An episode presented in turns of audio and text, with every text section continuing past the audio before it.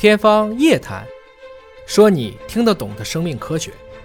好，朱老师，您从医三十多年的时间，基本都是在昆明当地，对吗？对，我平时的上班在昆明，嗯，可我每个星期我几乎都会有那么一天两天，到全省各地去讲课哦或者去培训，嗯呃，我指导。我参加工作三十年，我走遍了云南的山山水水，可以这样说。哦，那还有其他的这个重大的出生缺陷疾病吗？在云南比较高发的？呃，我们其他的一些病也跟这个全国和国外的这种发病率、呃发生特点是一样的。比如说像唐氏综合征这一类的染色体病，几乎也是七百个孩子里边会有一个。如果你不去做筛查和诊断，那么每生七百个孩子会有一个唐氏综合征。那它这个几率其实是比地贫要更高的。不，它几率没有地贫高，因为我们地贫呢说的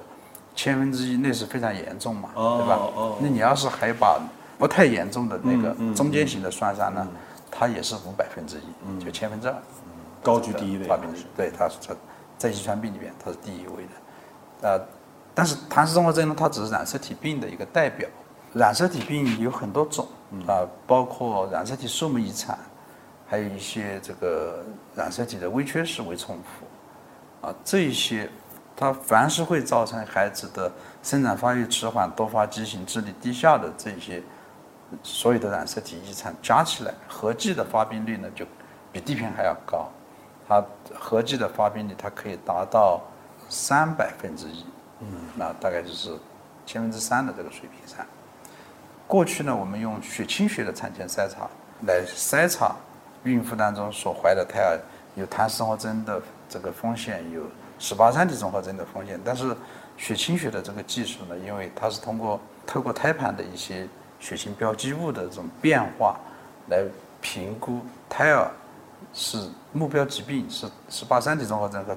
这个唐氏综合征的这种风险。所以呢，这种比较间接的方法，它的准确性并不高。这我们算做的非常好的，我们可以筛出百分之八十的唐氏综合征来，百分之八十五的十八三体综合征来。但是呢，我们仍然会有百分之二十会筛不出来。就是血清学筛查这个方法本身是技术的局限嘛，它会导致漏筛的有这么多。对对，它这个技术原理，它并不是直接去检测胎儿的 DNA 或者胎儿的染色体，它技术本身是去检测孕妇血清里边的某些蛋白标记物。一种间接的对，用一种统计学上的这种分布规律，嗯，怀唐氏综合征的这种孕妇，她血清里边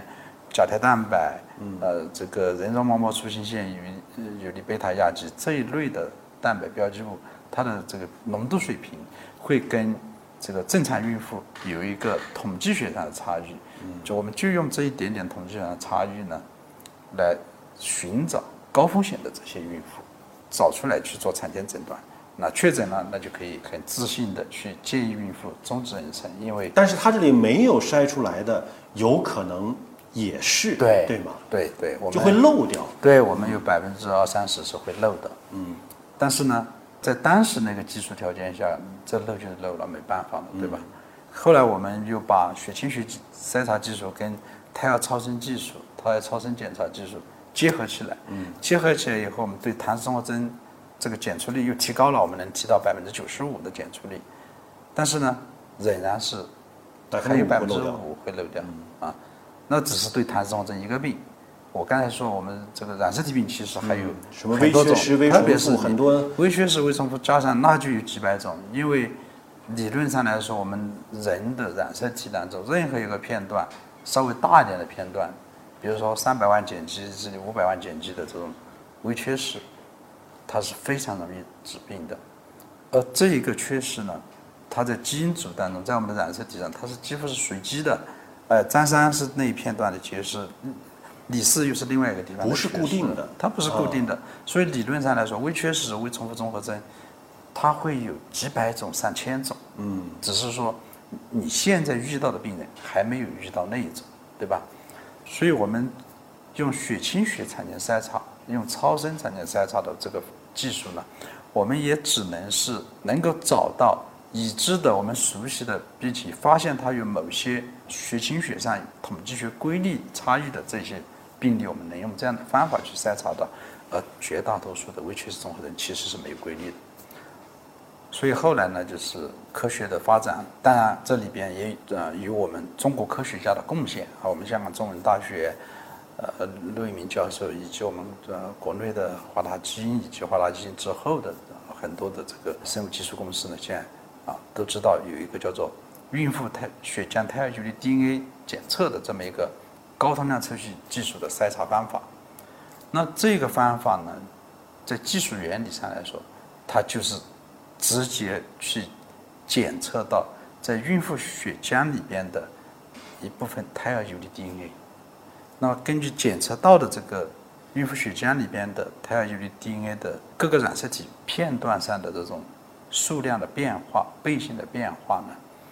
来推测、来计算所怀着的这个胎儿，它会是染色体数目异常，还是某一种染色体拷贝数变异？的这个问题，不论是哪一种异常，只要我们这一个孕妇胎儿有的 DNA 检测是阳性结果，那我们就会发出一个阳性报告或者说高风险报告，去提示这个孕妇，你现在所怀的这个胎儿用我们这样的技术检测呢，它可能会患有染色体病，需要去做进一步的产前诊断。那用这样的方法，我们现在对唐氏综合征这个病，我们能检出百分之九十九点五，所以这样的检出率去防控唐氏综合征呢，未来在我们的活产婴儿里边，要生十万个孩子才会有一个漏掉的，这是技术上检不出来的。